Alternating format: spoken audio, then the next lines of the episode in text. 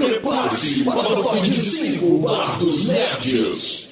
5, 4, 3, 2, 1. O bar está aberto. Qual vai ser a musiquinha de hoje? Deixa eu ver. Garçom, aqui nessa mesa de bar, você já cansou de escutar centenas de casos do Bar dos Nerds. É isso aí. Mas olha só, galera, só é bar no nosso nome mesmo, que está cada um em suas casas, respeitando a quarentena. Babi tá lá. Ah, é, né? E por falar nisso, aqui hoje comigo, olha quem? Lady Babi. Olá, olá, vocês! Tudo bom com vocês? Tudo bem, Misa? Fazia tempo que a gente não fazia programa junto. Tudo bem. Exatamente, estava com saudade, tava pensando, pô, cadê? Já fez com até os convidados aí, só faltava eu, né? Aí semana passada eu voltei com o Jota e Agus aqui de novo, né? Dupla dinâmica. E a gente veio com uma lista muito boa, que eu tô bem feliz, assim. É isso aí, Babi. Aproveita então a deixa e fala aí pro pessoal do que, que a gente vai falar hoje. Beleza, gente. Hoje a gente fez uma seleção, foi muito difícil pra gente. Talvez a gente tenha que fazer uma parte 2, porque hoje a seleção foram dos filmes baseados em fatos reais. E aí tem assim uns 15, 16 por aí, né, né, Misa? E foi bem difícil a gente escolher quais que a gente queria falar. 20, 30. Exatamente. E fora, fora que a nossa lista hoje, para não fugir do ritmo do que a gente tem feito nos últimos meses, a gente vai dar boas, podem assistir em casa durante a quarentena, dá para reunir a família. Só que hoje e hoje a gente vai falar daqueles filmes que são assim surreais, que não dá para acreditar no que vocês estão vendo, mas que são baseados em fatos reais, galera. Que o que eles, os filmes em si já são surpreendentes.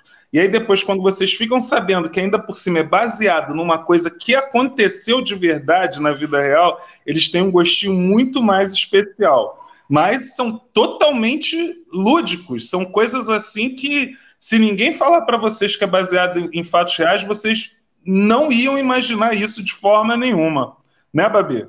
É isso mesmo. Tem alguns que a gente sabe que são de fato, mas tem outros que a gente ficou assim, meu Deus, esse filme nunca mais vai ser o mesmo, a gente nunca mais vai ver esse filme da mesma forma, agora que a gente sabe que realmente aconteceu e que tem fatos baseados aí. É essa parada aí mesmo. Então, vamos começar com a lista? Ó, gente, eu e a Babi, a gente preparou a lista, mas o Geladeira vai soltar as imagens aí, e conforme ele for soltando, a gente vai comentando dos filmes, beleza? Então pode soltar a primeira, geladeira. Ah, Ih. gente! Clássico, clássico. Todo mundo já deve ter assistido.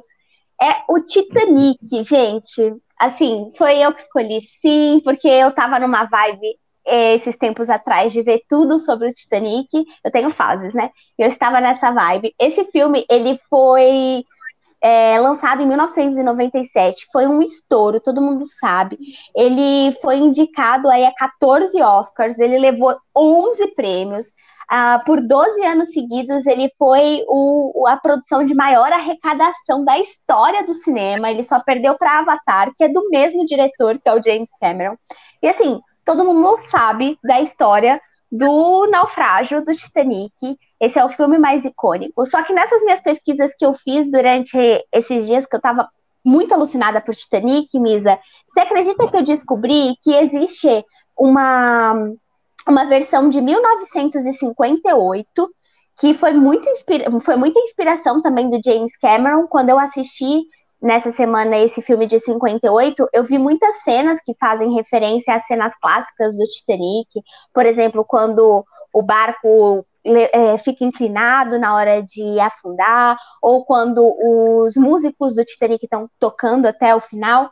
Então tem muitas cenas clássicas e também, gente, vocês não vão acreditar, uma curiosidade que eu precisava trazer para cá para esse vídeo é que em 1943, em plena Segunda Guerra Mundial, os nazistas fizeram um filme chamado Titanic para fazer de propaganda nazista. Então, para vocês verem como essa história mudou a forma da, da humanidade de ver, a, de, de se ver como sociedade e como isso impacta até hoje, porque Titanic ainda é um fenômeno, é um fenômeno até hoje. Caramba, e Babi, você falando aí, eu lembro que foi a primeira vez que eu vi um filme que a galera ia no cinema mais de uma vez. Quando estreou Titanic, a galera ia no, assim, as pessoas estavam indo três, quatro vezes assistir o mesmo filme. Era uma coisa incrível. O, o que eu acho também interessante desse filme aí, né, do James Cameron que você está falando, é que apesar de ser esse sucesso todo, ele por um tempo ele acabou com a carreira do Leonardo DiCaprio. O Leonardo, é, o Leonardo DiCaprio, ele já estava assim despontando como um super ator jovem na época. É, ele tinha feito algumas produções assim alternativas que foram bem marcantes para a época, é, Diário de Adolescente, se eu não me engano, e tal. E aí, quando ele fez esse primeiro blockbuster, esse primeiro filme que estourou, depois disso ele sumiu. Ficou, sei lá, ficou anos sem fazer nada que realmente fosse representativo. Ainda bem que ele deu a volta por cima e, e o Léo DiCaprio é o Léo DiCaprio, né? Pois é. Ah, gente, outra curiosidadezinha rapidinha para a gente poder ver qual é o próximo filme é que nessas outras versões que eu falei para vocês, de 43 dos nazistas e de 58, o Titanic ele não quebra ao meio, Misa. Até, ah. 19... é, até 1985 não se sabia que o Titanic tinha afundado e, e se partido antes de, de afundar. Então, essas produções mostram o Titanic descendo absolutamente reto e inteiro para o fundo do mar. Só depois que foram achados os destroços do Titanic é que se descobriu aí que o barco quebrou. E veio o filme do Cameron e mostrou na majestade que era aquele barco a derradeira, ao derradeiro fim dele. E você tinha que falar isso aqui hoje, né, Babi? Nossa, Não podia. Muito! Não podia fazer o programa de hoje sem trazer essa, essa curiosidade aí para a galera que gosta, né?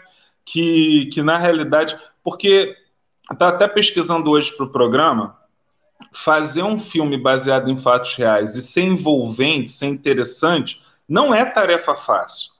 Isso já prova assim que os diretores, que toda a equipe envolvida é muito boa, né? Tiveram assim umas sacadas muito boas, porque senão fica chato. Senão um filme baseado em fatos reais fica chato. Então, quer dizer, tem que ter uma coisa para a gente se envolver com os protagonistas e tal. E aquele, aquele casal que criaram no Titanic é um dos casais mais icônicos do cinema até hoje. A cena lá da menina de braços abertos e eles admirando sei lá o que lá no oceano, repetida um milhão de vezes, vários filmes já imitaram. É, realmente, o, os efeitos especiais também eram incríveis, pra principalmente na época. E, e tá aí, né? E foi uma coisa que aconteceu mesmo, né? Parece que quando, quando o Titanic foi lançado no mar, alguém falou assim: nem Deus afunda esse navio. Aí muita gente fala assim, ó, Deus não gostou muito desse papo não e é, jogo, criou um iceberg do nada lá no meio do caminho do Titanic. Ah, ô, ô Misa, o, eu acho que o Geladeira, ele falou que queria fazer uma homenagem pro, pro Titanic. Então, esperamos. Geladeira, solta homenagem.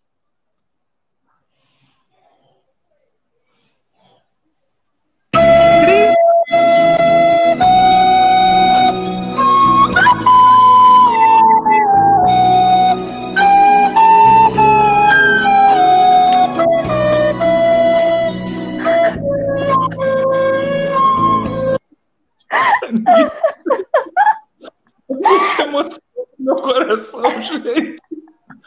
Olha lá, geladeira. Vê se, vê se o vídeo não vai ser desmonetizado aí só por causa disso, hein, geladeira? Não, não vai. Pode ficar tranquilinho, tranquilinho. Porque essa obra clássica, essa obra clássica da flautinha, tá, tá suave, tá tranquilo. Ah, então tá bom, tá tranquilo, tá favorável. Vamos pro próximo? Pro próximo, vamos pro próximo. Opa! Esse, esse, os dois aí são meus, né? É, a gente gerou até uma polêmica hoje de tarde, quando a gente estava combinando as coisas, porque eu falei: não, se eu vou falar de prenda-me se for capaz, eu tenho que falar de VIPs também. Mas vamos começar pelo começo. Prenda-me se for capaz. Gente, se vocês ainda não assistiram esse filme, assistam. É bom demais. É só do Steven Spielberg, nada além disso. A gente estava falando do Leonardo DiCaprio. Foi na fase que o Leonardo DiCaprio começou a dar a volta por cima. A capa do filme já diz tudo, né? Porque é aqueles trailers de perseguição com, com uma trilha sonora muito instigante, que aliás a trilha sonora embala bem o ritmo do filme. E, e fala sobre um, um, um falsificador, fala sobre um golpista dos anos 60. Então esse cara aí, ele, ele, Ana Paula, um beijo. Obrigado por estar aí com a gente, obrigado por nos assistir. É... E voltando aqui para o Prenda-me se for capaz, o cara, ele com 15 anos, ele começou a falsificar é, cheques, começou a falsificar documentos, fingiu que era piloto. O cara, assim, ele, ele conseguia fingir que era de várias profissões, é, tinha não sei quantas identidades falsas. Ele conseguia fingir que era qualquer pessoa. Então, quem assiste o filme, aí era o Leonardo DiCaprio, né, que fazia o papel do Abignail, Frank Abignail Jr., e tinha um detetive que perseguia ele, que foi interpretado pelo Tom Hanks, que também é maravilhoso. E, gente, é, é, é muito envolvente o filme, é um filme rápido, é um filme que você fica, meu Deus, o que, que vai acontecer ali? Bem acelerado o filme. É, e aí, no final, esse, aí é que entra o lance interessante, porque baseado em fatos reais, o Frank Abagnale está vivo até hoje, e o cara, hoje em dia, ele é que, que é consultor. Falei besteira, Babito? Fez uma cara não. aí de que eu falei besteira. Não, não falou não. Bom, eu, pelo menos quando o filme foi feito, ele ainda era vivo, né? Eu não sei agora, mas não, não fui pesquisar se ele está vivo até os dias de hoje. Mas é um cara assim que era um bandido falsificador e que ficou anos sem a polícia conseguir pegar ele. Nos golpes que ele aplicou, ele deu assim várias fraudes. Ele, ele era o mestre das fraudes. Quando ele finalmente foi preso, o próprio FBI começou a usar ele para poder identificar criminosos desse tipo. E aí, depois que ele cumpriu essa pena lá com a FBI, ele começou a trabalhar como consultor para bancos, para bancos identificarem as fraudes. E acabou que o cara ficou multimilionário. A última notícia que eu tive dele é que ele ficou aí riquíssimo, é, ajudando as empresas a identificarem caras como ele, no fim das contas. Então, quer dizer, o filme é muito interessante, é muito bom. E se ninguém contasse para vocês que é baseado em fatos reais, eu acho que vocês não iam desconfiar disso, gente. E aí vem o VIPs, porque o VIPs é brasileiro, é com o nosso queridíssimo Wagner Moura, mas o VIPs é considerado prenda-me se for capaz brasileiro. Esse cara aí, que o esse cara que o, que o Wagner Moura é, incorporou, né? O oh meu Deus, como é mesmo o nome dele? Ah, é Marcelo Nascimento da Rocha, que, que também era conhecido lá como Johnny Estrela. Ele foi tão sacana, gente, mas tão sacana, que ele fingia que ele era, assim, a, a identidade falsa que ele assumiu mais famosa era o dono, é, era o filho do dono da Gol, e ele chegou a dar uma entrevista para Mauri Júnior na extinta TV Manchete, fingindo que era o filho do dono lá da companhia aérea. É muito louco, gente. E é um filme muito interessante também. É, esse cara depois, ele até hoje aí ele aparece na televisão de vez em quando, dá entrevista, tem entrevistas com ele. E, bom, são dois bandidos legais, são dois caras assim sei lá, aquele tipo de bandido que a gente acaba simpatizando, mas que e que parecem personagens prontos, feitos para o cinema e que na realidade estão andando por aí até hoje, gente. É, eu, eu Prenda-me se for capaz é um filme que eu gosto muito do DiCaprio e eu acho que ele tem uma atuação assim maravilhosa e sem contar que é como você falou, você torce no final para ele se dar bem. Você quer que ele não seja pego, sabe? Você confia é. naquilo. Mas é isso. Vamos pro já Tava aqui, já estava aqui ficando com cãibra já, Babi. olha então, aí, olha o aí de novo. O João Augusto Bastos. João. Oi, valeu. João, tudo bom? É você aqui de novo. Aí, Luciano, junta com a gente, chega mais. Que a gente está falando aí, agora de filme baseado em fatos reais. Pode vir que a gente só está começando a lista. Vai vir muita coisa doida ainda pela frente aí. Vamos pro próximo, então? Vambora. Uh, ah, gente, esse filme é um filme brasileiro. O filme que a gente está falando é sobre Última Parada 174.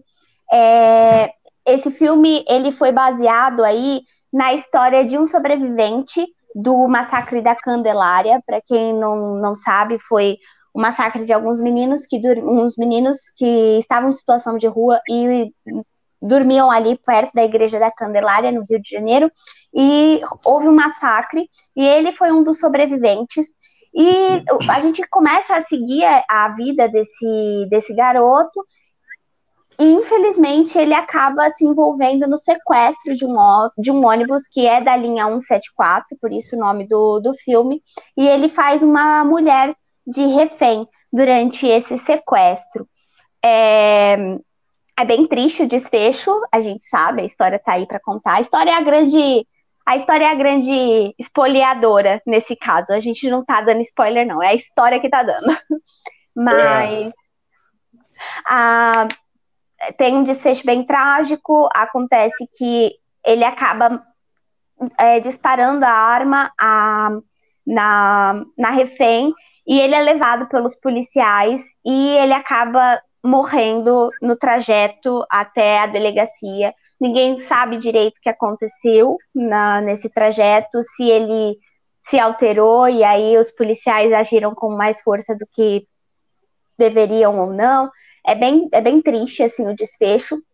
E é um filme brasileiro. A gente tem muito filme brasileiro é, baseado em, fato, em fatos reais, contando histórias reais que aconteceram no nosso país ou com pessoas do, do nosso país. E eu acho que a gente tem muito que olhar para a gente, porque é uma narrativa muito bonita, é muito tocante, ainda que tenha um desfecho muito triste, que a gente possa questionar algumas ações do próprio protagonista aí da, do filme que está contando a sua história, ainda assim é um jeito da gente ver a sociedade, da gente enxergar como ela, ela age. É um filme que me toca muito, muito mesmo. E aconteceu realmente, gente. Foi tipo aquele, aquele sequestro do ônibus que teve recentemente no Rio de Janeiro. Me lembrou muito esse filme, porque já aconteceu, né?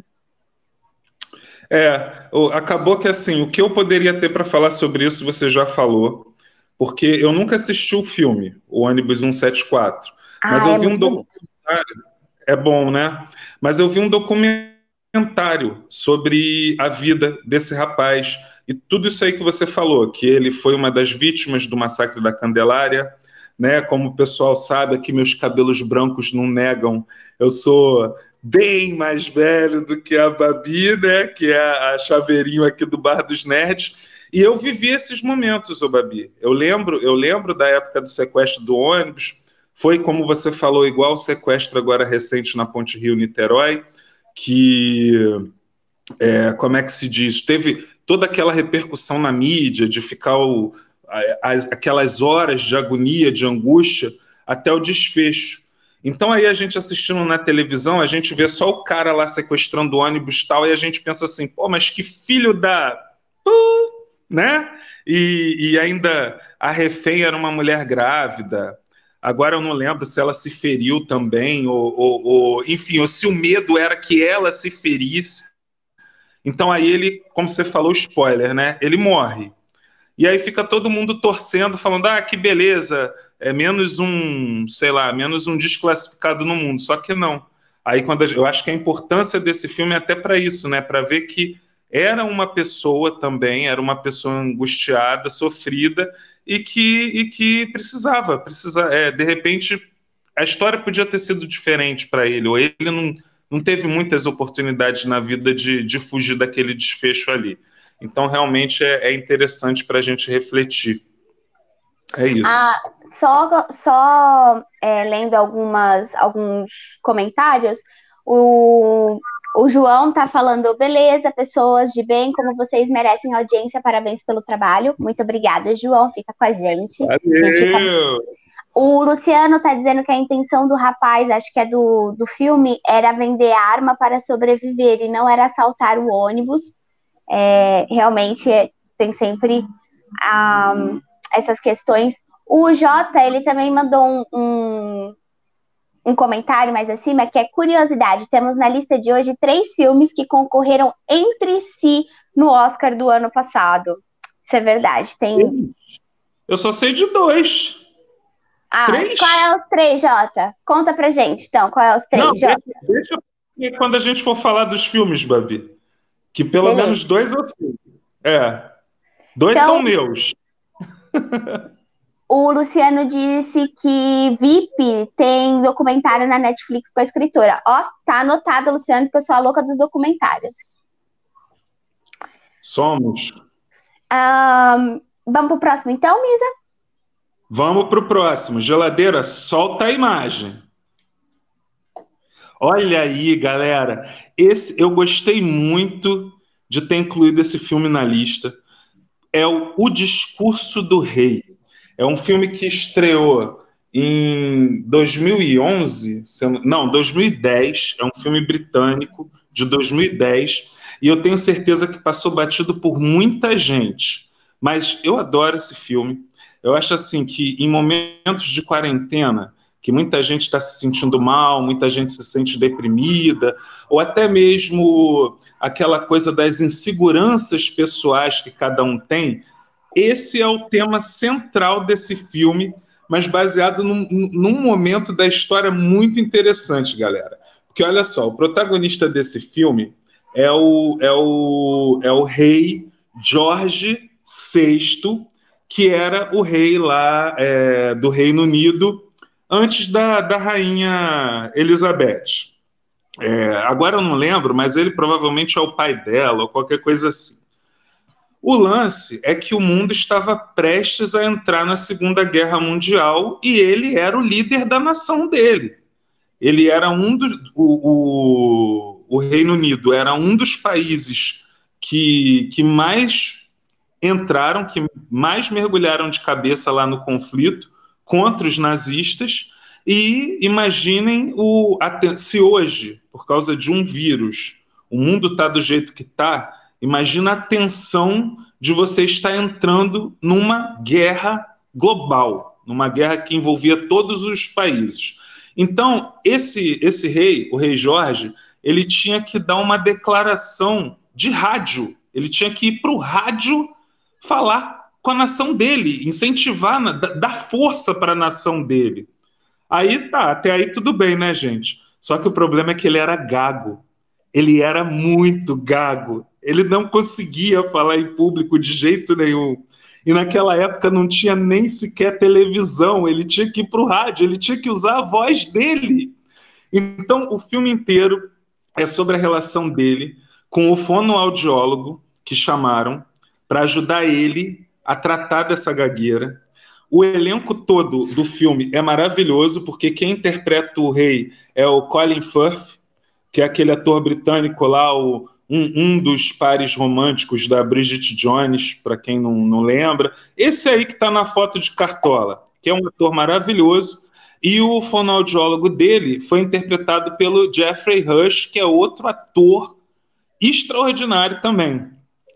E é claro que ao longo do filme ele, esse fonoaudiólogo, que era assim, tipo, considerado o melhor do país, né? Ele não vai ajudar o rei só a, a, a superar um mero problema juntos, né? O rei vai lá, faz o discurso que ele tem que fazer no rádio e, assim, entre aspas, é um sucesso, né? Porque o momento era ruim de qualquer forma, mas ele conseguiu incentivar a nação, a população dele a entrar nesse conflito armado de cabeça erguida. Gente, é um filme muito bom.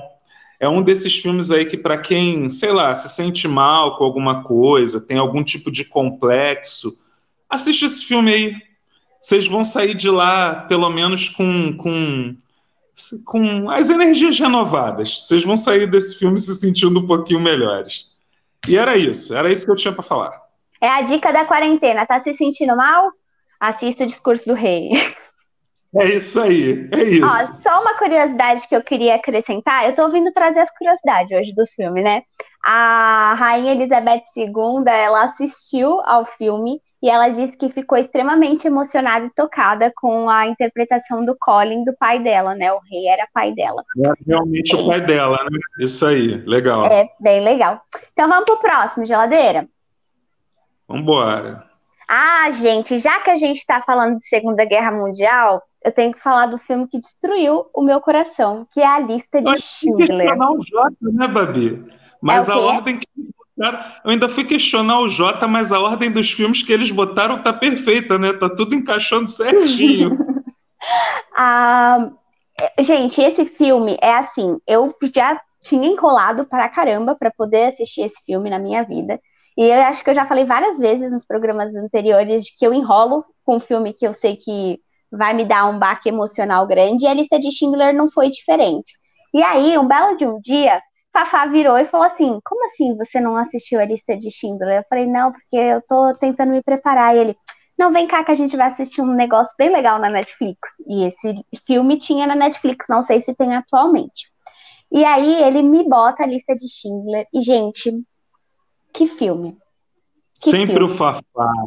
A gente Sempre. adora o Fafá. ah, bom, A Lista de Schindler é um filme de 93 do Steven Spielberg também. Ele vai contar aí a, a história do Oscar, do Oscar Schindler, que é um alemão que usa, tem uma fábrica e está no auge da Segunda Guerra Mundial. Então, eles usam a mão de obra judia quase escrava, quando não escrava, para poder é, fazer panelas. É uma fábrica de panelas. E, na verdade, é, o Oscar ele queria realmente explorar os judeus. Era a intenção inicial dele ali. Então, mais um picareta para a lista, né, o, o Babi? Sim. Porque o, o Schindler, assim, eu nunca, eu nunca fui procurar saber como era o Schindler além do filme. Porque para mim o filme é definitivo, eu adoro esse filme também, eu choro toda vez que eu assisto a lista de Schindler, toda vez. É, mas ele era um tremendo 7-1. Ele era um picareta, ele só estava afim mesmo era de ganhar dinheiro, de lucrar com o sofrimento humano. Só que tudo aquilo que ele foi vivenciando, tudo aquilo que ele viu, foi modificando ele, e a gente acompanha essa, essa mudança ao longo do filme, né? Sim, e o Luciano disse: o Fafá tem atitude, gostei dele. É, ele tem atitude de me fazer chorar, porque ele não pode lembrar de um filme que ele sabe que eu vou chorar, que não é difícil também, mas ele não pode lembrar de um filme que ele sabe que eu vou chorar, que ele fala: já assistiu? Não, olha, coincidentemente eu tenho esse filme aqui. Que é isso, Fafá? É fetiche de ver a Babi chorando? Ai. E aí, bom, ele realmente tinha a intenção de explorar os judeus, só que o que acontece? Chega ali próximo do, do gueto de Varsóvia, onde eles estão ali e tal, chega um, um general que é extremamente um psicopata, na verdade. Ele acorda de manhã e faz tiro ao alvo com os, os judeus, sabe? Ele é bem, bem agressivo. E ele começa a se envolver com esse general e vê que ele realmente quer matar as pessoas. E, e tem ódio das pessoas e isso começa a tocar o Oscar Schindler. E ele vai se unir com, com o contador dele, que é um judeu, para poder salvar as pessoas que ele que ele emprega. Ele emprega mais de mil judeus e esses mil judeus aí eles são salvos de irem para Auschwitz para serem é, para serem mortos, exatamente mortos. no campo de concentração. É, essa imagem que tem aí dessa menininha de de blusa vermelha é bem é bem chocante, é bem angustiante, assim, é quando eles, eles invadem esse gueto que eles estão, e aí eles tiram as pessoas para poder mandar elas para o campo de concentração, e eles vão tirando as pessoas, quem eles acham que não serve, eles já matam ali mesmo, é bem aterrorizante. E essa menininha, de, a, o Steven Spielberg, ele diz numa entrevista que ele não colocou a cor paleta de cores, é um filme de 93, então podia ser feito colorido. Ele não colocou cores porque ele achava que o Holocausto era um era uma mancha na nossa história muito sangrenta, muito triste para se colocar cores. E então ele não coloca. E a menininha, ela tem um significado muito especial porque é a única personagem que vai ter um, um uma cor mesmo. Então, se vocês assistirem, prestem atenção nessa menina da, do casaquinho vermelho. Ela tem toda uma simbologia muito forte. E assistam, mas vão sabendo que é bem triste. Assim. Agora, Babi, eu sei que vocês vão aí me matar, porque vão falar que eu tô mendiando, né? Que eu tô falando. Mendiando aqui é piadinha interna, tá, galera? É um colaborador que a gente tinha aí no Bar dos Nerds. Ele começava a falar igual o João Canabrava e não parava mais, né? Entendeu? Só que ficava meia hora assim. Mas, enfim, A Lista de Schindler é um filme muito especial, então preciso falar também. Esse momento da menininha de roupa vermelha que, que você está falando, Babi, é um momento que emociona muita gente. Só que o Spielberg, para mim, ele é um gênio. Para mim, ele, sinceramente, é o melhor diretor da nossa época.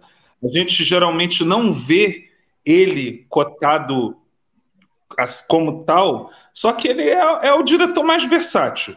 Porque ele consegue fazer um blockbuster, ele consegue fazer um filme sessão da tarde e também consegue fazer um filme denso como esse e ser genial nos dois pontos.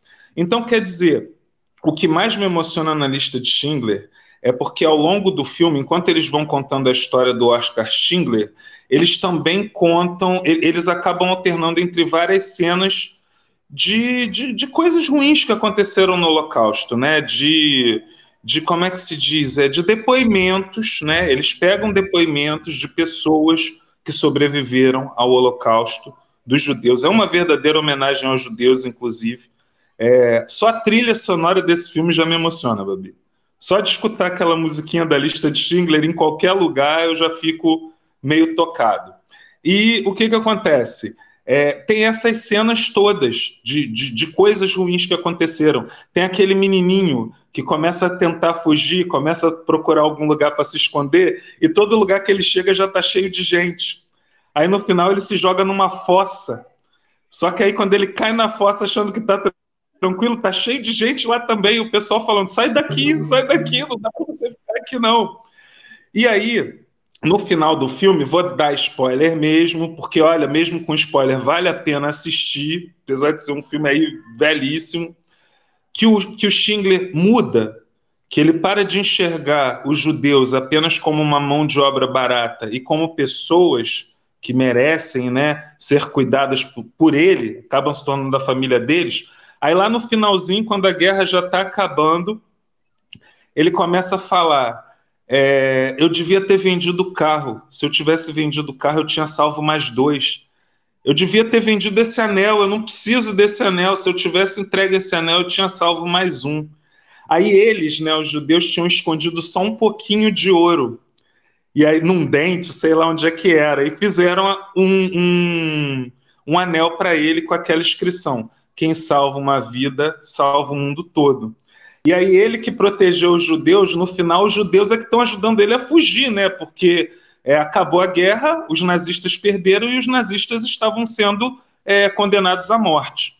E aí ele, ele fala, só de falar eu já fico emo, emocionado, emotivo com esse filme, né? E ele nessa de que não, eu tinha que ter salvo mais gente, aí eles dão um anel e fala, quem salva uma vida salva o mundo inteiro. Aí eu já começo a chorar aí. Aí, Ai, quando, eu já aí, quando... o filme inteiro.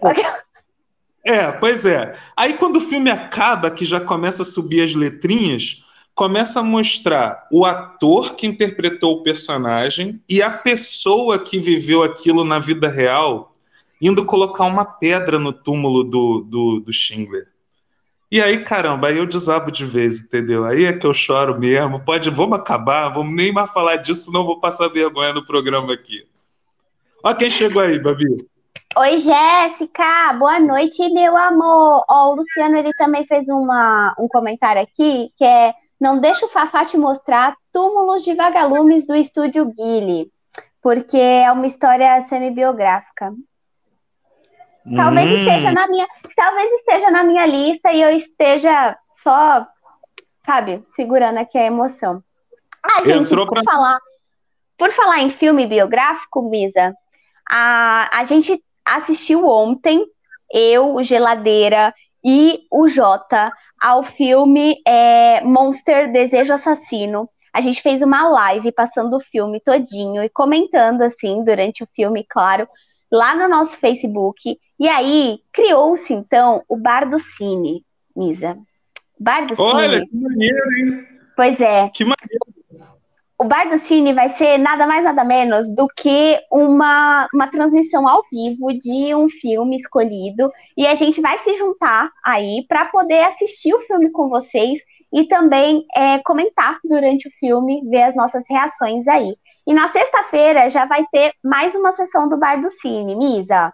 Opa, essa eu não vou perder, hein? Não mesmo, porque é Tarantino, é Tarantino. Vai ser ainda sessão dupla. No meio de um feriado, gente, no feriado de 1 de maio, a partir das 19 horas, lá no Facebook do Bar dos Nerds, vamos nos juntar para assistir a uma sessão dupla de Kill Bill, volume 1 e volume 2. Então, anotem na agenda a partir das 19 horas. Misa, você vai trazer a pipoca, né? É, com certeza, com certeza. Eu vou levar a pipoca e a cachaça. Por favor, comigo. tem que ter o um vinhozinho pra, enquanto eu vejo a Beatrix é só cortando o samurai. Por favor. Senão não tem graça. Eu não sei se eu conseguiria assistir os dois filmes de uma vez só sozinho, mas com vocês eu vou eu vou tentar, né? E vou falar oh. muito durante o filme.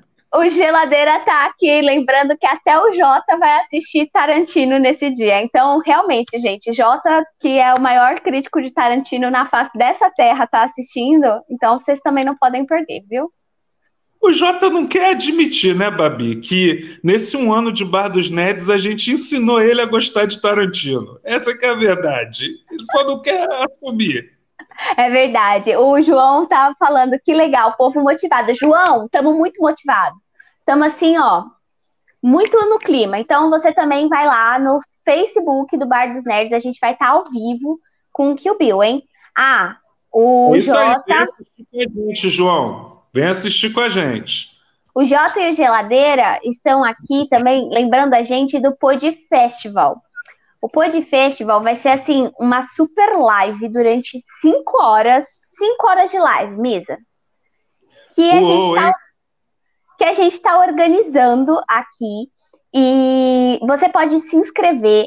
É só ir lá no, nas redes sociais do Bar dos Nerds. Tem um link. Se você é podcast e quer participar dessa live junto com a gente, vai ser muito bacana. É só você ir lá e se inscrever, beleza? As inscrições vão até o dia 8 de maio. Então é só acessar as nossas redes sociais, Bar dos Nerds, no Facebook, no Instagram ou no Twitter, que tem lá o linkzinho para vocês se inscreverem. Fechado? Eu posso também, Babi? Pode, claro. Uau! Então eu vou Bom, então vamos pro próximo.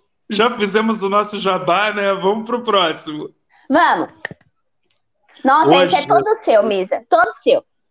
Ainda bem que não tem trilha sonora nesse programa de hoje, senão ia ficar ruim para eu dormir depois, hein? É, inclusive com a Ana Paula, linda, que está aí nos prestigiando, assistindo o programa de hoje.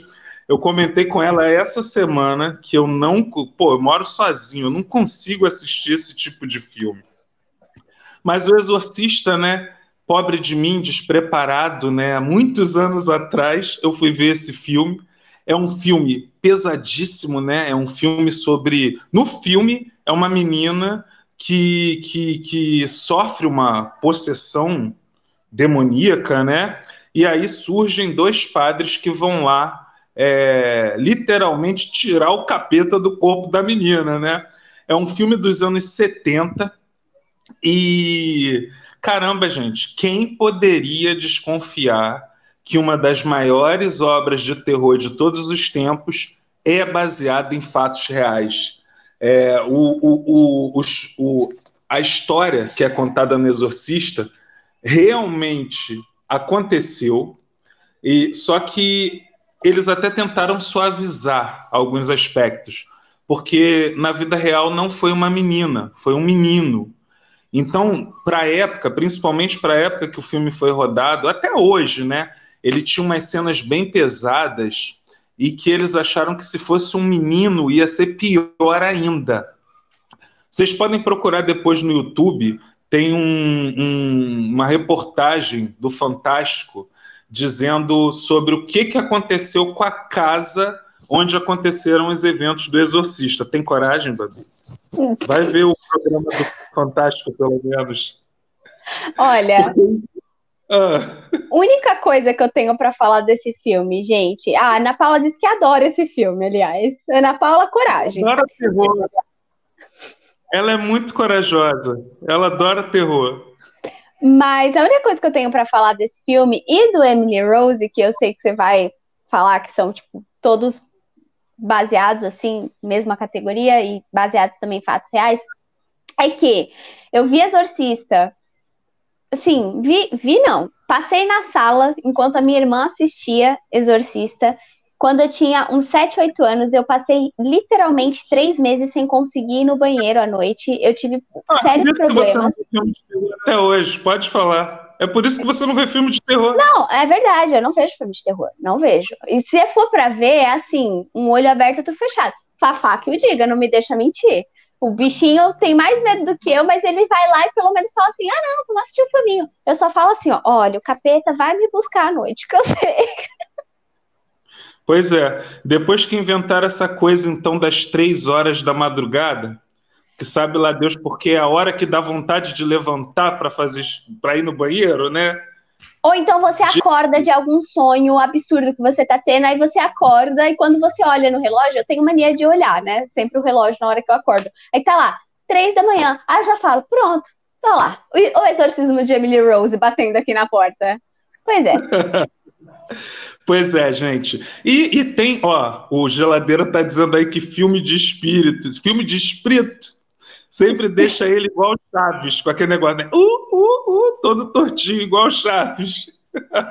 Nossa, cara, espírito não dá, não. Aí, ó, e o Luciano tá dizendo que tem documentário do diretor na Netflix com o padre, com um padre, né, exorcista do Vaticano. O que eu ouvi falar eu, eu, sinceramente, os outros dois filmes que eu estou relacionando aqui, que é O Exorcismo de Emily Rose e o. Bom, só vou falar desse por enquanto. É, parece que pararam, é, não tinha mais padres exorcistas, não pararam de formar padres exorcistas, porque a menina da vida real desse filme aí da Emily Rose morreu, né? Não teve. deu PT. Aquela outra lá, a do exorcista, ela devia estar tá possuída mesmo, gente. Porque a cabeça da garota girou 360 graus. Fez uma porrada de coisa. Saiu viva, meu irmão. Não tem como, não tem como. Olha, eu, eu só para falar, quando eu passei, eu tinha uns 7, 8 anos quando eu passei na sala, foi justo na cena em que ela tá na ponte, eu fazia balé. Eu adorava fazer ponte. Nossa, ela tá na ponte descendo as escadas, Aquilo foi a perdição para mim. Era a professora de balé falar, faz ponte. Eu, não. não. Simplesmente. Não. E a última, a, a, as últimas curiosidades desse filme, né? O, o local, a casa onde aconteceu, foi assim considerada tão amaldiçoada, é tão aterrorizante na cidade onde aconteceu que demoliram a casa e construíram uma praça no local. E nem na praça as pessoas vão, Babi. Tem gente que não gosta de passar nem em frente. E aí, anos depois, é, quando, quando se fez o filme, tem essa lenda ainda, essa coisa de que quase, quase todo mundo não, mas muita gente envolvida na produção do filme morreu. O diretor morreu, é, os atores coadjuvantes morreram, é, pessoas dos bastidores morreram. Parece que só ficou viva mesmo a garota, a protagonista, mas morreu gente pra cacete depois que esse filme foi feito. Tá amarrado em nome de Jesus, chuta que é macumba. Eu escolho Deus, eu escolho ser amigo de Deus. Isso aí, Babi. Putz grila, cara. Nunca vou querer fazer um filme desse. E aí agora, mais recentemente, ó, não sei se está dando para notar, né, olhando para cima aqui com a colinha, né, na mão, que aí veio esse Invocação do Mal, que já é dessa leva aí que eu não assisti, galera. A Ana Paula deve ter assistido, ela teria mais para falar desse filme do que eu, mas que é baseado também em fatos reais, porque é daquela mansão americana muito famosa, que é considerada a casa mais é, mal assombrada do mundo. Tipo, já morreram não sei quantas pessoas dentro dessa casa, em épocas diferentes, é uma mansão muito antiga, e aí chamam um casal de, de investigadores sobrenaturais da vida real, é, Lorraine Warren e Andrea Peron. Nem deu para perceber que eu estava lendo agora, né, gente? Mas, enfim, chamaram esse casal aí para poder investigar os eventos da casa e o que acontece, aí vocês vão ter que ver o filme, galera, porque nem eu sei dizer para vocês, eu não tenho coragem nem de chegar perto desse tipo de filme. Eu só sei que chamaram o casal da vida real para serem os consultores do filme, para poder a sequência ser o mais realista possível. Então vamos acabar com esse assunto, vamos acabar, ah. porque. Né? Vamos, vamos para um negócio mais, mais leve. Vai, vai, geladeira, vai. Isso. Leva nem tanto. ah... Mas é. Olha, Vila Casa de Papel o quê, meus amores? Assalto? É assalto ao Banco Central mesmo, é filme brasileiro. Que, que trouxe assalto bom? É assalto brasileiro, meus bens. Melhor do que brasileiro assaltando? Não tem. Gente, assalto ao Banco Central vai contar aí a história do assalto ao Banco Central de Fortaleza. Para quem não conhece essa história, gente, na real, na real, eu vou contar a notícia e não o que se desenrola, mas o, o filme ele vai desenrolar como que os, os, assaltantes se conheceram, como que foi armado todo o plano, é, o que aconteceu com eles depois e, e o passo a passo. A história desse filme basicamente é porque um belo de um dia entraram no cofre do, do Banco Central de Fortaleza cavando um túnel. Então, não teve aquela, aquele negócio de mão para cima que é assalto, não teve alarme, não teve polícia na hora do assalto, não teve nada. Os caras alugaram uma casa, cavaram um túnel que levou até o cofre. Eles entraram no cofre, saquearam o cofre inteiro e se mandaram. Me diz é agora, muito... gente. Se o, é o, o melhor do Brasil é o brasileiro. né? Esse filme é muito bom. E esse filme, de novo, mostra aquela coisa assim. É, por que, que uma pessoa inteligente nunca vai fazer uma coisa dessa? Porque o plano foi perfeito. O problema é sempre a droga do fator humano. Depois do assalto, tudo certo, ele já com dinheiro na mão, neguinho, ou branquinho, ou seja lá o que for, sempre faz merda, sempre faz merda. E aí foi todo mundo praticamente preso de novo, todo mundo pego. É... Ou morto. Ou morto. E era sempre assim, por coisas banais. Tipo assim, um ficou de olho na mulher do outro, aí eles vão lá e começam a brigar por causa disso. O outro sabia que o dinheiro tinha que ficar guardado, mas foi lá comprar mansão, foi, foi para um hotel caro, o dinheiro. E aí eles se deram mal por causa disso aí. Mas o plano foi perfeito. E o filme nem parece brasileiro, né, Babi? Parece filme, sei lá, americano. Tem um. Não é? A, é muito a, boa. A Cristiane mandou um boa noite. Boa noite, Cris. E se desse um refrigerante? Desce refrigerante, desce cerveja, desce vinho, desce se vocês quiserem nesse bar. Aqui é, é o que vocês mandam. Traz aí o refrigerante para Cris. Mas bora Bom, pro próximo, então? É, agora sim vamos para uma coisinha levinha, né? Vai. Uma coisinha. Olha aí, gente. Quem não adora esse filme? Como se fosse a primeira vez. Agora, quem é que podia imaginar que esse filminho, Mamão com Açúcar, com Adam Sandler, com a Drew Barrymore, é, em que ela tinha um problema de memória e que ela esquecia tudo, né? Ela, no filme ela vivia sempre o dia do aniversário dela, né? E aí o cara encontra, se apaixona por ela e todo dia ele tem que fazer ela se apaixonar por ele de novo. Todas as meninas acham esse filme lindo, maravilhoso, mas quem poderia imaginar que era baseado em fatos reais, hein, Babi? Nossa, Olha não... aí, o filme é inspirado é, na vida de Michelle Philpott, que é uma mulher que realmente tem esse problema de memória. É igual a Dolly, lá do Procurando Nemo. Eu esqueci o nome do problema de saúde real, né? Mas. Perda de memória recente. Isso aí. E, e ela vive, ela quando fizeram o filme, ela já estava casada há 15 anos com um homem que todo dia tinha que fazer ela lembrar dele. Olha que lindo, Babi. Ai, fofo. Aliás, gente, curiosidade, que não é tão curiosidade assim, mas só queria comentar mesmo. Que esse filme passou na sessão da tarde semana passada. E o Fafá tava aqui. E aí eu falei, olha, queria um amor assim. Ele ficou com cara de bravo, não entendi por quê. Tadinho do Fafá. Ah, o, o Jota tá aqui, ó, se vangloriando, dizendo que a pessoa que prepara as imagens merece um aumento. Olha. Pô, tá vendo? Jota Geladeira, ó.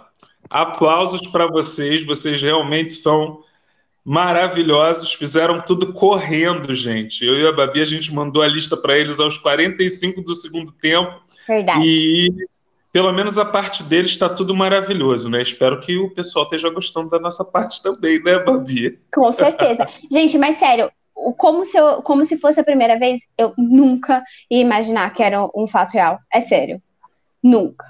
É, não é bem o filme que é um fato real, mas esse caso desse amor incondicional aí, do cara todo dia ter que relembrar a mulher, a Phil Potts, no caso, né, na vida real, de que ela é a esposa dele, isso aconteceu de verdade e realmente é muito bonitinho, né? É muito, é muito amor. Ai, é sim. Vamos pro próximo, geladeira? Ué, ah, eu de é novo? É... Ah, eu acho que é seu, seu mesmo. Vai lá, Misa. Sim, é meu. Aí agora a gente chegou na sequência que o Jota falou dos filmes que concorreram ao Oscar do ano passado. E esse filme aí, inclusive, ganhou o Oscar do ano passado. É muito legal porque vai contar a história de um músico negro muito, muito, assim, bom. O cara era um, um virtuosíssimo, era um gênio da música, e ele ia ter que fazer uma turnê pelos Estados Unidos em 1962 no auge daquela época do, do racismo, do preconceito, Ku Klux Klan aí é, pegando negros e, e queimando, né? É, em, enfim, era um momento que não era muito bom para uma pessoa negra estar tá andando por aí. E esse cara, ele ia fazer o, o, o jazzista, né, o Don Shirley, ia ter que fazer uma turnê pelos Estados Unidos. E aí ele contrata para ser o motorista dele o Tony Valilonga, que no filme foi interpretado pelo Viggo Mortensen, que dois atores fantásticos, né? O Don Shirley foi foi interpretado por esse ator aí que eu não consigo falar o nome dele, Babi, é Mahershala Ali. Não sei falar o nome desse cara, mas enfim. E o, o, o italianão aí, brancão, era aqueles caras que, que nunca tinham tido um amigo negro. Então ele, ele, como é que se diz? Ele tinha todos aqueles aquele palavreado preconceituoso. Ele contava piadas racistas para o cara. Era um cara bronco. E o, o jazzista, apesar de ser um homem negro, ele era diferente daquilo que se esperava de um negro na época. Então era um cara todo pomposo, classudo e sofisticado e tudo mais. Só que tem uma cena muito marcante do filme que é, o, o, esse cantor ele vai lá, se apresenta para o público branco dele, né, predominantemente, é, porque era, um, era uma música clássica que ele fazia, então não era uma música popular. Ele, ele ia lá, é meio redundante isso, né? A música clássica não era popular, óbvio, né? Mas enfim, ele, ele vai, se apresenta, faz o, o show dele, e aí no final, quando ele, quando ele vai usar o banheiro, se eu não me engano, ou quando ele vai se sentar no restaurante para poder comer, eles não deixam ele ficar junto com eles. E aí nisso, o italiano, o motorista dele, que acompanhou ele na turnê inteira, é interessante porque é tipo assim, uma pessoa de fora sentindo na pele o que alguém que sofre preconceito, sofre racismo vai sentir. Então ele realmente sentiu na pele e, e, e, e começou a sentir como se fosse com ele aquelas coisas. E aí ele fala, então ele não pode comer, ele pode se apresentar para vocês, ele pode fazer o show para vocês, mas ele não pode comer junto com vocês. É igual um cachorrinho fazendo malabarismo. E aí o cara compra briga e eles vão embora. É muito interessante, vale a pena. Ganhou o Oscar do ano passado. E também é uma boa pedida para quarentena, né? Vamos refletir um pouquinho sobre a vida também, né, gente? Que às vezes a gente não sente as coisas, porque a gente pensa assim, não é comigo. É, vai morrer gente agora na quarentena, ah, mas vai morrer os velhos, vai morrer, sei lá, quem tem asma, e daí? E daí, né? Só que às vezes pode ser com a gente também. É só a gente ter um pouquinho de sensibilidade. Então é isso, eu nem ia falar muito desse filme, mas já até falei. Vamos pro próximo, geladeira. Ah, mas se é pra gente falar sobre conscientização, eu acho que Meninos que Choram é um, é um filme, assim, extremamente tocante. É um filme que fala muito sobre conscientização e que vai fazer a, as pessoas pensarem muito bem na, na dificuldade que um, uma pessoa LGBTQ tem aí é, que passar dificuldade, né? Uh, Meninos que Choram é um gênero, é, ele é um filme de drama biográfico, ele vai contar a, a história de Brandon Tina. Brandon foi a, o primeiro transexual aí que ganhou mesmo notoriedade. Um, ele é um homem, ele era um homem trans, transexual, ele começou a, a, passar pela transição dele e a, a, a se envolver com, com as pessoas como sendo Brandon. E ele escolheu o nome o nome que foi batizado quando nasceu designado pelo sexo feminino de Tina para continuar no nome dele porque ele achava que era uma o Brandon, ele não teria nascido sem a Tina, então ele, ele fez Brandon Tina como o nome dele, e a questão é que o preconceito uh, levou Brandon Tina, é, a, a, questão de você, nem só o preconceito, teve toda uma história, uma trajetória, uh, fatos que foram, que foram se encaixando, mas a partir do momento que entrou essa essa questão do transgênero é que ele sofreu uma agressão, ele sofreu aí e acabou sendo assassinado por dois caras. É um filme bem. É um filme pesado, eu, eu realmente achei pesado, e mas é um filme muito tocante que faz é, a gente pensar muito aí. O Ângelo tá falando que é garotos não choram, mas não, aqui no Brasil foi feito como meninos não choram, a tradução dele.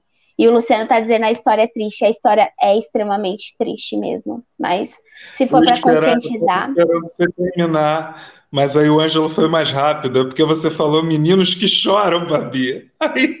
Ah, desculpa, é, meninos não choram, gente. Meninos não choram. Não, não choram. Toda vez que eu escuto o título desse filme, eu lembro da música lá, Boys Don't Cry. Toda é, vez que eu... é o nome da É o nome do filme, aliás, é no original.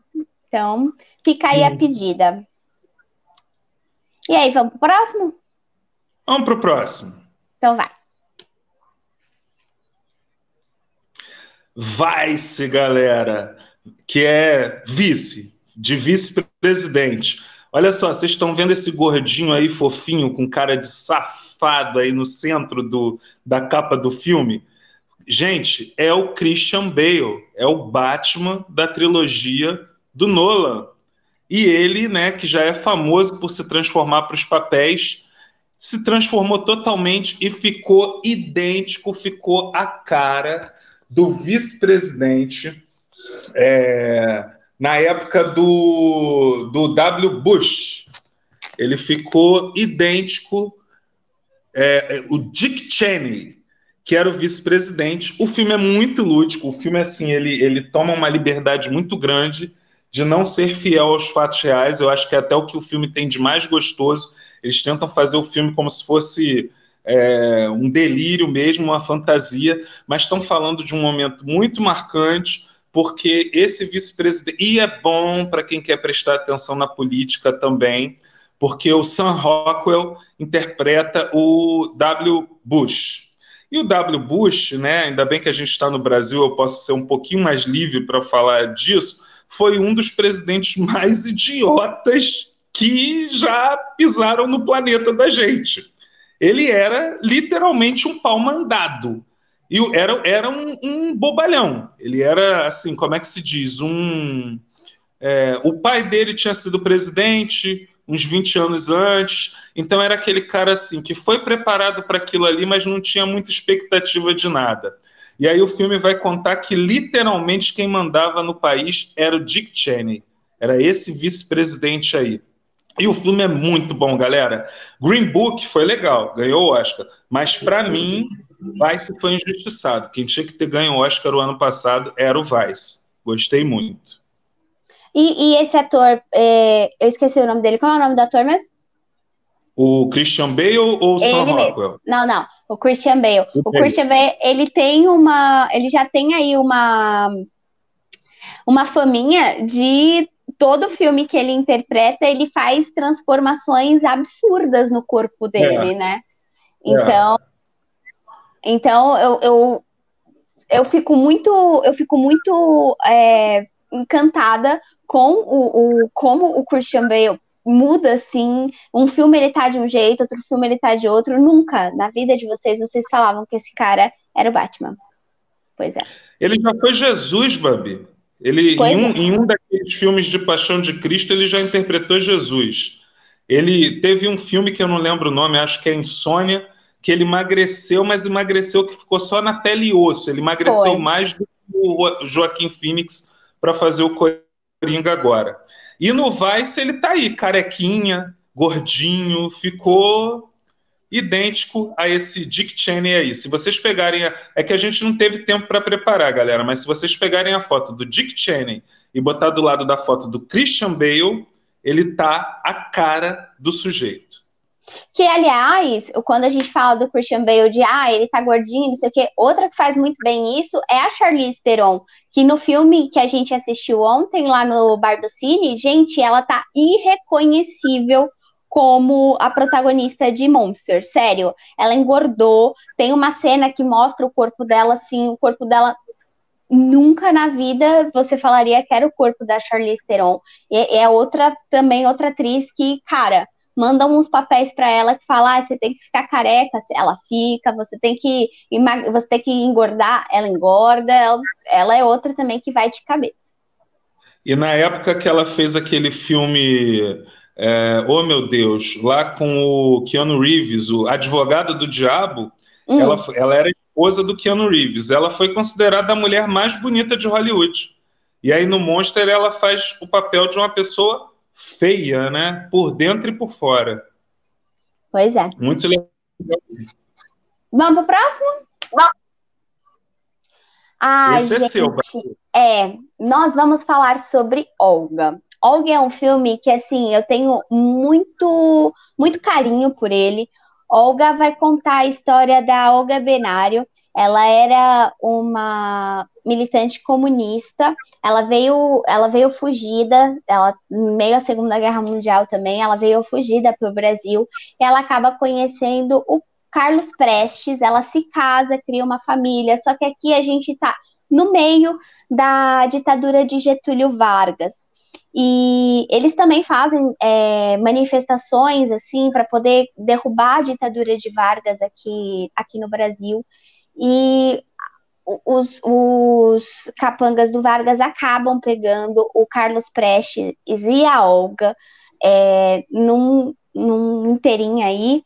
E, bom, o Prestes fica preso aqui no Brasil e a Olga, o, o Getúlio, ela manda, ele manda a Olga de presente para Hitler. O Getúlio, ele tinha aí uma, uma relação muito duvidosa com o nazismo, sabe? Ele admirava muito a figura de Hitler, apesar de todas as atrocidades que eram sabidas que aconteciam e ele tinha há essa relação. Há controvérsias, que eu acho que o Getúlio Vargas é o último malandrão que a gente vai falar no programa de hoje. Que o Getúlio Vargas, ele na realidade ele fez o que a galera que está governando nos últimos anos não tem competência para fazer, que é o seguinte: ele flertou com todos os lados da guerra. Tinha gente que achava que ele ia ser comunista. Tinha, aí você agora está me trazendo essa coisa dele parecer simpatizar com o nazismo. E, ao mesmo tempo, ele era super de boa com, com o presidente americano. E aí, nessa, nesse joguinho bem brasileiro de não, sou teu amigo, sou amigo dele também, eu sou amigo de todo mundo, gente. Vamos tomar uma caipirinha. Foi nessa que o Brasil ficou praticamente de fora da Segunda Guerra Mundial. Foi nessa que a gente, hoje em dia, meio que nem tem noção do que, que é sofrer com um conflito dessa magnitude, porque ele flertou com as três pontas da parada. O pessoal acusava, você está me falando do nazismo, mas ao mesmo tempo o pessoal acusava Getúlio Vargas de querer ser comunista. É. E ao mesmo tempo a base americana aqui dentro, que ele deixava rolar super de boa, o lance do Nordeste lá que foi invadido pelos americanos e tal, e surgiu o, o Foral, que depois foi conhecido como forró, né? Então, para mim, Getúlio Vargas é o típico brasileiro. Então, ele, ele sabia jogar muito bem. Getúlio é uma Getúlio é uma é uma figura que eu sempre gostei muito de estudar sobre ele. A questão do comunismo é que assim, Getúlio fez, tentou fazer reformas ali que para a elite é, eles jogam sempre aquela coisa de não, gente, tem o comunismo aqui. Olha só, ele está sendo comunista e não sei o quê. Porque ele tentou é, ele tentou fazer algumas reformas, ele queria fazer reforma agrária, ele queria fazer algum tipo de reforma, mas muitos historiadores eles dizem que Getúlio flertou muito bem ali com o nazismo, tanto é que a Olga foi entregue mesmo para os nazistas como um presente pessoal de Getúlio para Hitler. E a Olga foi levada para um campo de concentração e acabou morrendo. Mas antes de morrer, ela deu à luz ao, a filha dela, dela com o, o Carlos Prestes. Ela ficou dois anos amamentando essa filha dela, porque eles diziam que ela podia ficar com a filha até quando ela conseguisse amamentar. Ela passou dois anos amamentando ela, e quando a menina finalmente deixou de amamentar, ela não amamentava mais, a menina foi entregue à família do Carlos Prestes.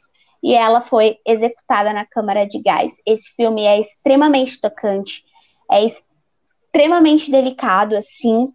E a atuação da Camila Morgado é, gente, incomparável, assim. Ela foi fenomenal. Não tenho nem palavras para dizer. É um filme muito tocante para mim. Ela nunca mais foi a mesma. Ela, sei lá, o, o, o, semblante dela mudou depois que ela fez esse filme, Babi. É incrível.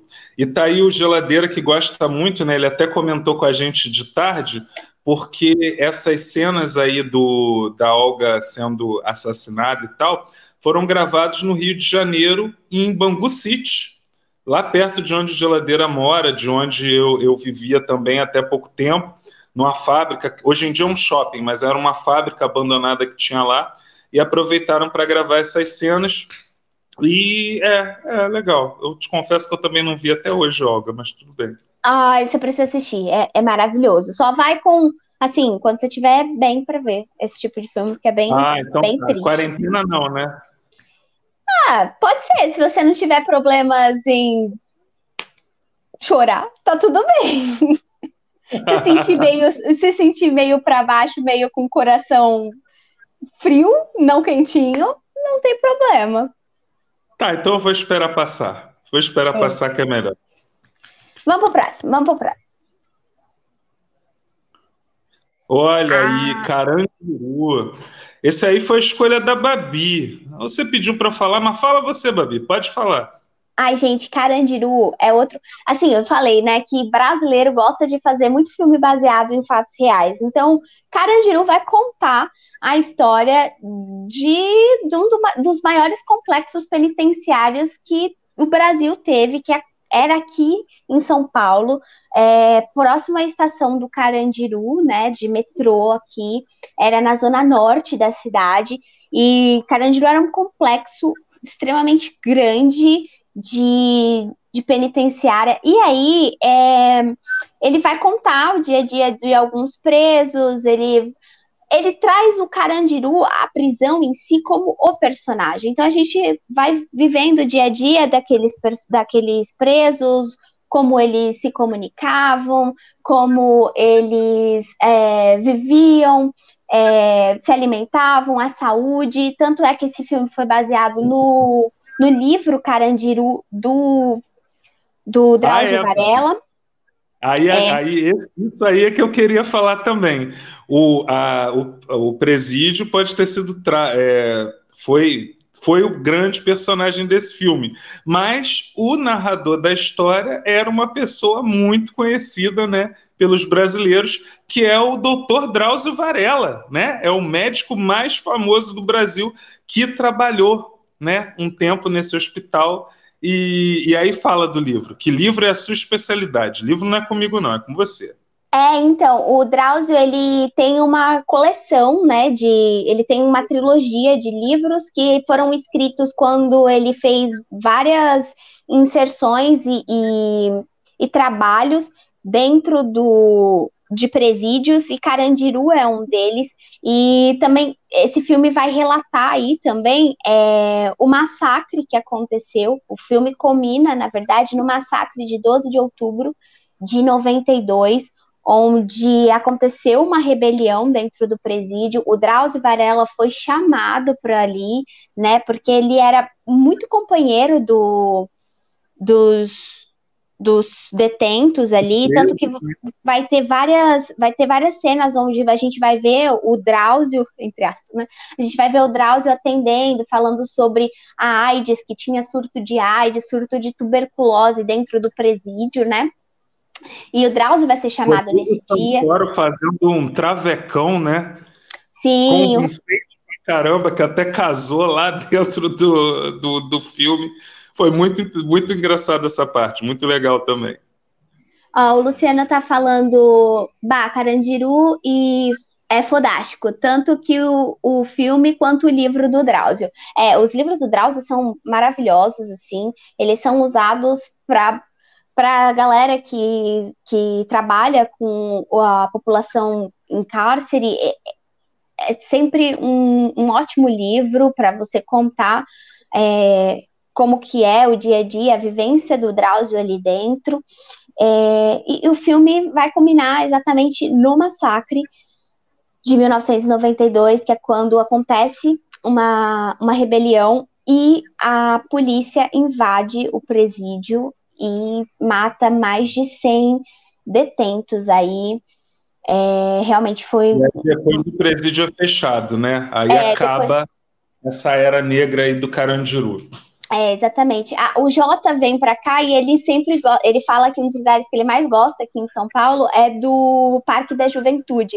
O Parque da Juventude ele foi construído em cima do Carandiru. Eles implodiram o Carandiru, que foi assim televisionado pelo Gugu na época, foi uma coisa absurda, sabe? Entrou médiums dentro do Carandiru falando que estavam sentindo as almas angustiadas do massacre, não sei o quê. Enfim, foi uma, uma um surto. Do... A cara do Gugu. Foi um surto midiático que aconteceu. O, o Carandiru foi implodido em cima do, das, dos tiraram os destroços, claro, e ali no terreno foi construído o Parque da Juventude, que é um parque muito bonito.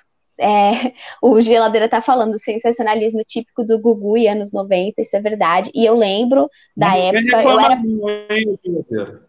Não vem reclamar, não, que a gente sabe que você era fã da banheira do Gugu, hein? Olha, não, não vem falar mal do Gugu, não, que a, a nossa adolescência não ia ser a mesma se não fosse o programa do Gugu, do domingo. Mas, e... Mas é, foi uma cena que me marcou tanto que assim. É... Boa. o geladeira vai colocar a trilha. Ótima! Pode encerrar o, o, programa com a música da banheira do Gugu, que tá valendo pra caramba. É, eu, eu era bem pequena, Miss, eu era muito pequena quando isso aconteceu, e ainda assim foi, um, foi uma cena muito chocante para mim, aquele prédio implodindo. Quando o Parque da Juventude inaugurou, eu fui lá nos primeiros dias que tinha inaugurado, e eu não sei hoje, faz muitos anos que eu não vou no Parque da Juventude, é um pouco longe da minha casa. Então faz muitos anos que eu não vou no Parque da Juventude. Tinha um, uma parede ainda que eles deixaram do, do Carandiru, e você podia subir, que era uma parede onde os guardas ficavam em cima fazendo a, o monitoramento, então você andava por essa parede, seguindo os mesmos passos daqueles guardas, sabe? E era.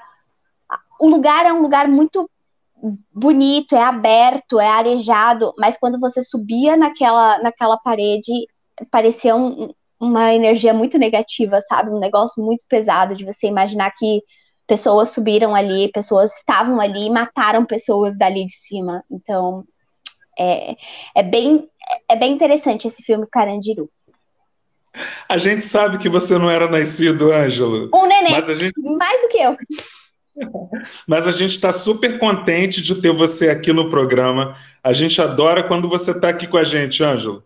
Vem que vem. E eu espero que você te, esteja gostando também da gente ter migrado né, do Castbox agora.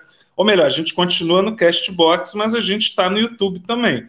Você está acompanhando a gente da onde, Ângelo? Castbox ou YouTube? Diz aí. Ele está aqui no YouTube. Ah, legal, legal. Bom, então, vamos pro. É o último já? Não sei. Bota aí, geladeira. Não, esse daí ainda é mais um, é o Negação. É o Negação, Misa. Você assistiu? Não, nem sei que filme é esse, Babi. Vou, vou só dar uma pinceladinha, basiquinho. Foi uma indicação do Gabriel Moder para mim. E eu, eu assisti ele, gostei bastante. O Negação, ele vai contar a história de uma historiadora que foi acusada é, por um negacionista do, do Holocausto.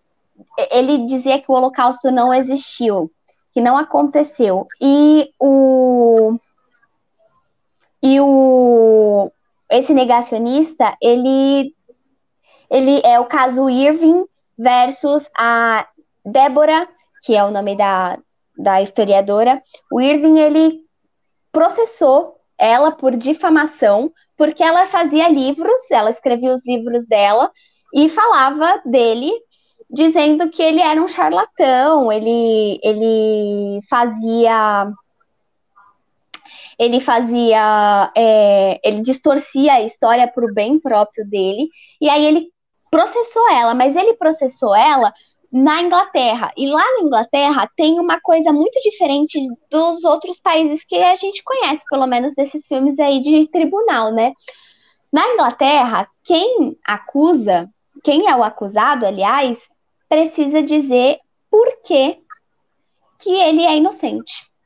Tipo, assim, a gente, a gente faz isso, claro, mas é, é prerrogativa de quem está acusando dizer, mostrar as provas do porquê que você está acusando, certo?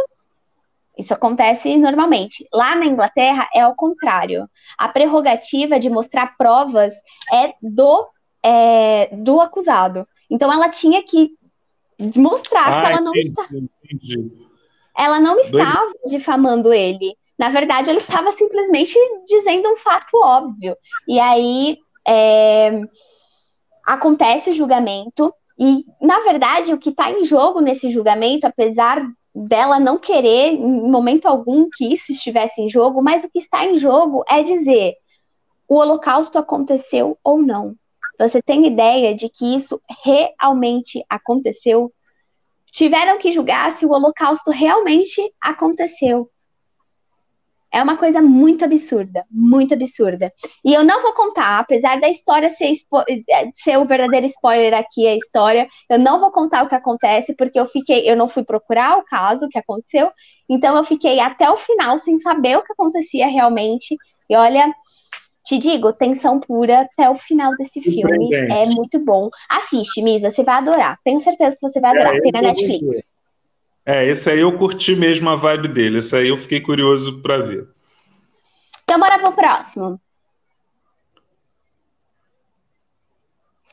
Misa, Engraçado você viu... que alguém falou, alguém falou eu... que eu ia falar pra caramba hoje, hein, Babi? Pois é. Alguém você já assistiu esse filme, Misa? A Troca, aliás, deixa eu falar pro pessoal do Cashbox, pra, que eles não estão vendo, né? A Troca, você já assistiu, Misa?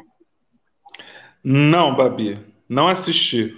Conte-me, conte-me tudo, não me esconda nada. Seguinte, estrelado pela Angelina Jolie, é, o que acontece é que esse filme vai se passar uh, durante um caso também, onde o filho da Angelina Jolie ele vai ser, uh, ele desaparece e ela começa a procurar esse o filho dela, beleza?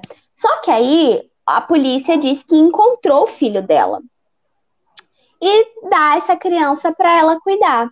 Só que ela diz que o filho não é dela, que o filho dela foi trocado, que não aquele menino que entregaram para ela não é o filho dela. Então eles, as autoridades da cidade, a imprensa vão começar a difamar ela, dizendo que ela é doida ou uma mãe e uma mãe negligente. E assim, o que acontece realmente é, é que. Caso, né? Não entendi. É, não, continua, continua que você está a linha de raciocínio. Então, o que acontece é que, nesse eu vou dar spoiler, sem problema nenhum. Ah, ela vai começar a tentar provar que o menino não é filho dela de jeito nenhum. E ela acaba realmente descobrindo que ela não é o filho dela, o filho dela acabou sendo assassinado e estavam entregando uma outra criança para que a coisa toda abafasse. Aham, era é... isso que eu ia falar, que eu não assisti o filme, mas eu, é, eu soube dessa parada aí, que tipo, era aquelas coisas, vamos dizer assim, estilo Chernobyl, né, eles é, como teve muita repercussão na mídia o desaparecimento da criança, eles estavam querendo encontrar uma solução logo, né? As autoridades não queriam ser mais criticadas por não encontrar uma solução para o caso, e aí arrumaram uma criança qualquer, né? O engraçado é que depois dizem que a polícia brasileira que é assim, né? Que faz essas coisas. Mas como tem coisa ruim acontecendo aí pelo mundo, a gente só a gente só importa as coisas ruins. Essa que é a verdade. O Jota tá falando que a Angelina Jolie estava no auge do drama nesse filme. Realmente, assim, a atuação dela é maravilhosa. E, assim, vou dizer para vocês, a gente passa o filme inteiro desejando realmente que ela esteja, sei lá, doida, paranoica, que ela ache que não é o filho dela, mas que seja, e no final se descobre que realmente não é o filho dela, o filho dela foi assassinado, sequestrado e assassinado. E, na verdade, toda essa questão é muito mais além, porque envolvia corrupção policial, envolvia é, questões de, de abuso infantil e uma rede toda cheia de, de corrupção, e por isso estavam tentando abafar o caso o máximo possível, fazer com que ela calasse a boca e é bem, bem triste, assim. Eu chorei bastante nesse filme. Eu tô antes de soltar o, o que agora eu acho que é o último filme, né? Eu, eu também é, acho, por favor. É, é, eu, eu queria só saber qual foi o terceiro que concorreu ao Oscar do ano passado, porque eu só sei do Green Book e do Vice. Qual é o outro? É esse aí? Conta, conta, Jota. É o Jota que falou, não foi eu, não. Foi. É. Ou então esquece, Jota, esquece e vai pro último filme, vida que segue. Vai, vai. Gente, mas isso não acaba não. O, o que que houve, gente? A, mas a minha é lista o seu. Ah, não é não, não, é meu. Gente, Infiltrados na Clã. Infiltrados na Clã é ótimo, é maravilhoso. Vai contar a história de um policial negro que se infiltra, um policial branco que trabalha em conjunto com um policial negro e se infiltra ali no meio de, da, da Ku Klux Klan para poder acabar com a. para acabar com, com a Ku Klux Klan, ponto. E é um filme muito maravilhoso, muito legal. E gost, gostei muito desse filme. É, aliás, Infiltrados na Clã também é do Oscar do ano passado. É, é, isso é verdade, é verdade. É que eu não sabia nem que esse filme estava na lista. É isso Mas, mesmo. E é isso, é perfeito, é maravilhoso, assistam. Pronto, agora sim é o último.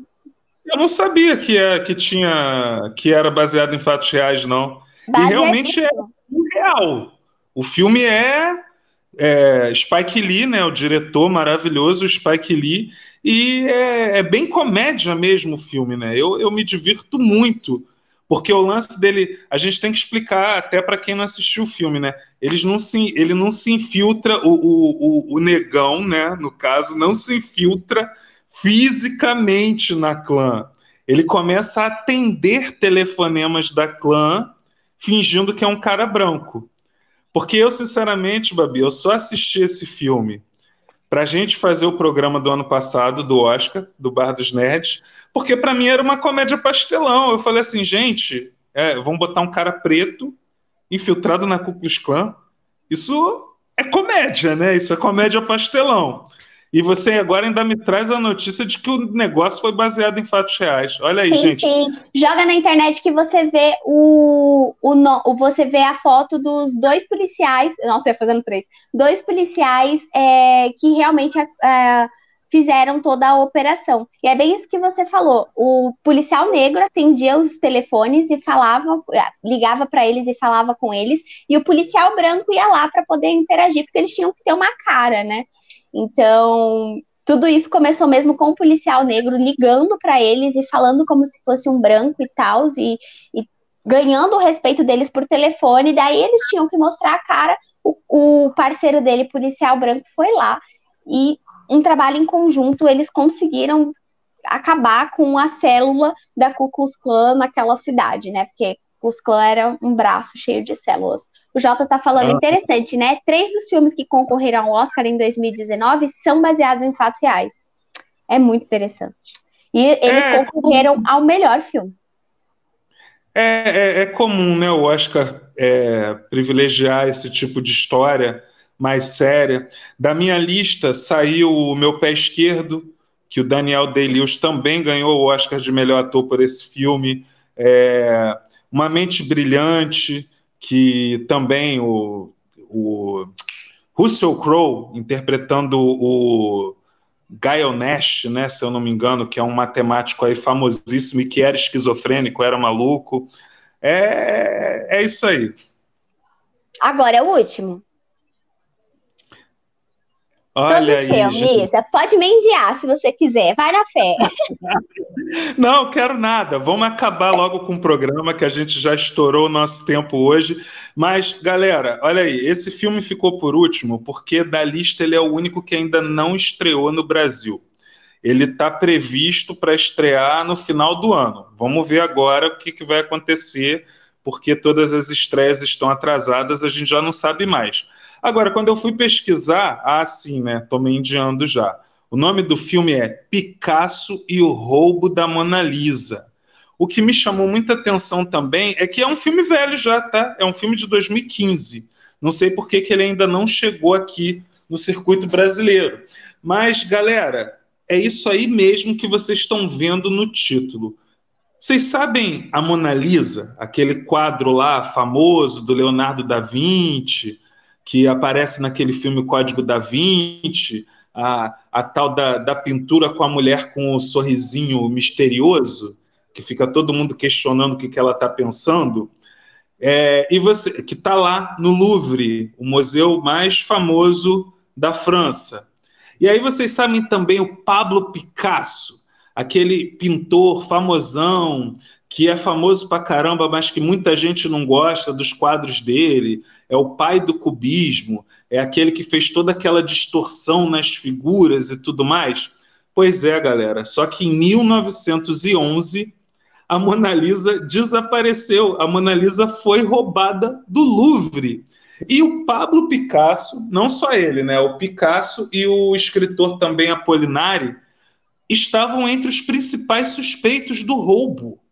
E aí esse filme vai contar, é, pelo que eu vi do trailer, é um filme engraçado também, porque é o Picasso fugindo da polícia, é, é, é ele tentando se livrar dessas acusações aí. Mas, gente, que loucura! Se, eu não se a gente não tivesse feito esse programa hoje, eu ia assistir esse filme achando que foi uma fantasia louca de, de alguém por aí, cara. É, pra, é, que nem aquele meu conto lá do Raul Seixas com Caetano Veloso.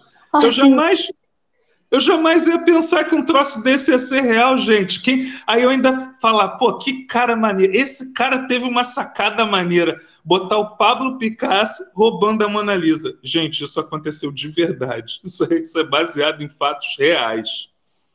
E eu, eu não tenho mais nada para falar hoje, ô Mendes. Ô Mendes não, Babi, desculpa. Tá com saudade? Tava preferindo o Mendes do que eu, é isso mesmo?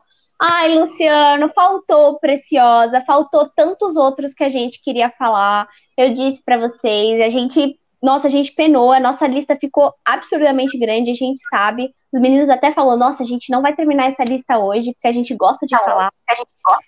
É, foram filmes que tocaram a gente, que a gente falou, ah, ou filmes que chamaram muito a nossa atenção, mas não se preocupe, a gente pode fazer um, um, uma parte 2, não tem problema.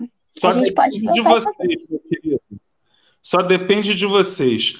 Se vocês aí que estão escutando gostaram das dicas de hoje, querem mais dicas de filmes para assistir, para vocês verem na, no Netflix, na Amazon Prime, ou então para, sei lá, tá passando na televisão e você tirar aquela ondinha com crush falando assim: olha, você sabia que esse filme é baseado em fatos reais e tal? Então, é isso aí. Aproveita, entendeu? Peçam que a gente volta e a gente faz um parte 2, porque tem muito mais coisa interessante. Eu não lembro, Babi, de quem é aquela frase famosa, mas tem tudo a ver com o programa de hoje. A realidade é muito mais estranha que a ficção. Hum, nossa, isso é muito verdade. Isso é muito verdade. Aliás, gente, já que a gente está chegando no final, o Jota já está aqui falando, faz parte 2, faz parte 3, mas não faz lista com 50 filmes. é, não esqueçam de seguir a gente nas redes sociais, tá? É, Twitter, Instagram e Facebook é Bar dos Nerds, tudo junto. E vocês encontram a gente lá, vocês podem falar com a gente, podem fazer pedidos que a gente coloca na nossa gradezinha, tá? Deem sugestão pra gente. Não esqueçam que estamos ao vivo toda quarta-feira, a partir das 22 horas, agora aqui no YouTube e também no Cashbox. Se você perdeu algum dos nossos programinhas, não tem problema, tem delivery, porque nós somos um bar muito chique.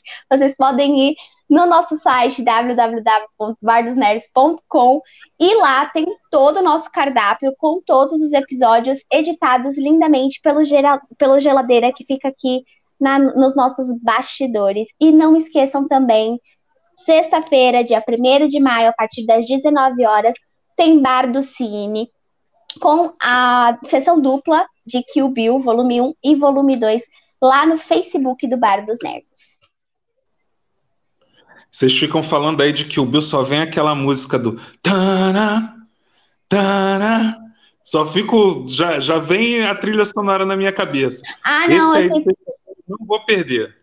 Ai, olha, o Ângelo tá aqui lembrando a gente também. Nós temos um grupo que é o Open Bar do Bar dos Nerds, que é só vocês jogarem lá no Telegram, Bar dos Nerds. Então, é, vocês conseguem falar com a gente direto e a gente fica papeando lá e vocês podem dar dicas pra gente. E a gente fala várias coisas que às vezes não é nerd, mas às vezes é. vocês podem hum. entrar no nosso grupo também. Fechou? E aí vocês têm contato com a gente direto, vai ser bem legal. Valeu, João. Um abraço. Nosso eterno Beijo. Gavião Arqueiro do Bar dos Nerds. Aí, ah, o Jota falou que não achou essa foto dele parecido. Você não acha, ô Babi? Eu não tá acho parecido? Sim. Tá parecido, pois, eu acho. Tá parecido, pô. É isso. E vamos encerrar então, Babi? Tá.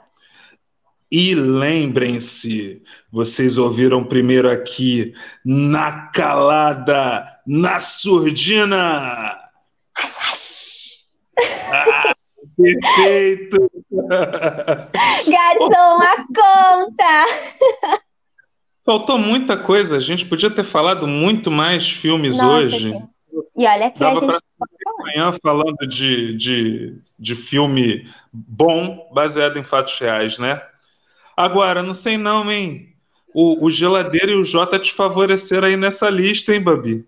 Eu tu coloquei viu? mais. Não, para, eu coloquei mais, mais, mais filmes. E aí, eu tentei, por isso que eu coloquei assim, o Misa Chama, porque era filmes que eu escolhi, mas que era para você falar, tipo, ah, tem um tal filme, não sei o quê, bababá, para dar uma sinopsezinha. Mas... Olha a Aninha aí, linda, falando, ó, muito legal, parabéns a todos. Tô com uma lista de filmes para ver agora nesse tempo livre. É isso aí, Ana. Obrigado pela sua presença também, por ter vindo assistir a gente. Um beijo. E não esquece de ir assistir com a gente o Kill Bill, viu? Gente, eu tô muito é animada. Tô muito Já tá animada. Tá Super convidada. Todo mundo, aliás, que assistiu hoje, pode vir ver Kill Bill com a gente, que aí sim eu vou falar pra caramba, Babi. Eu gosto de ver filme falando.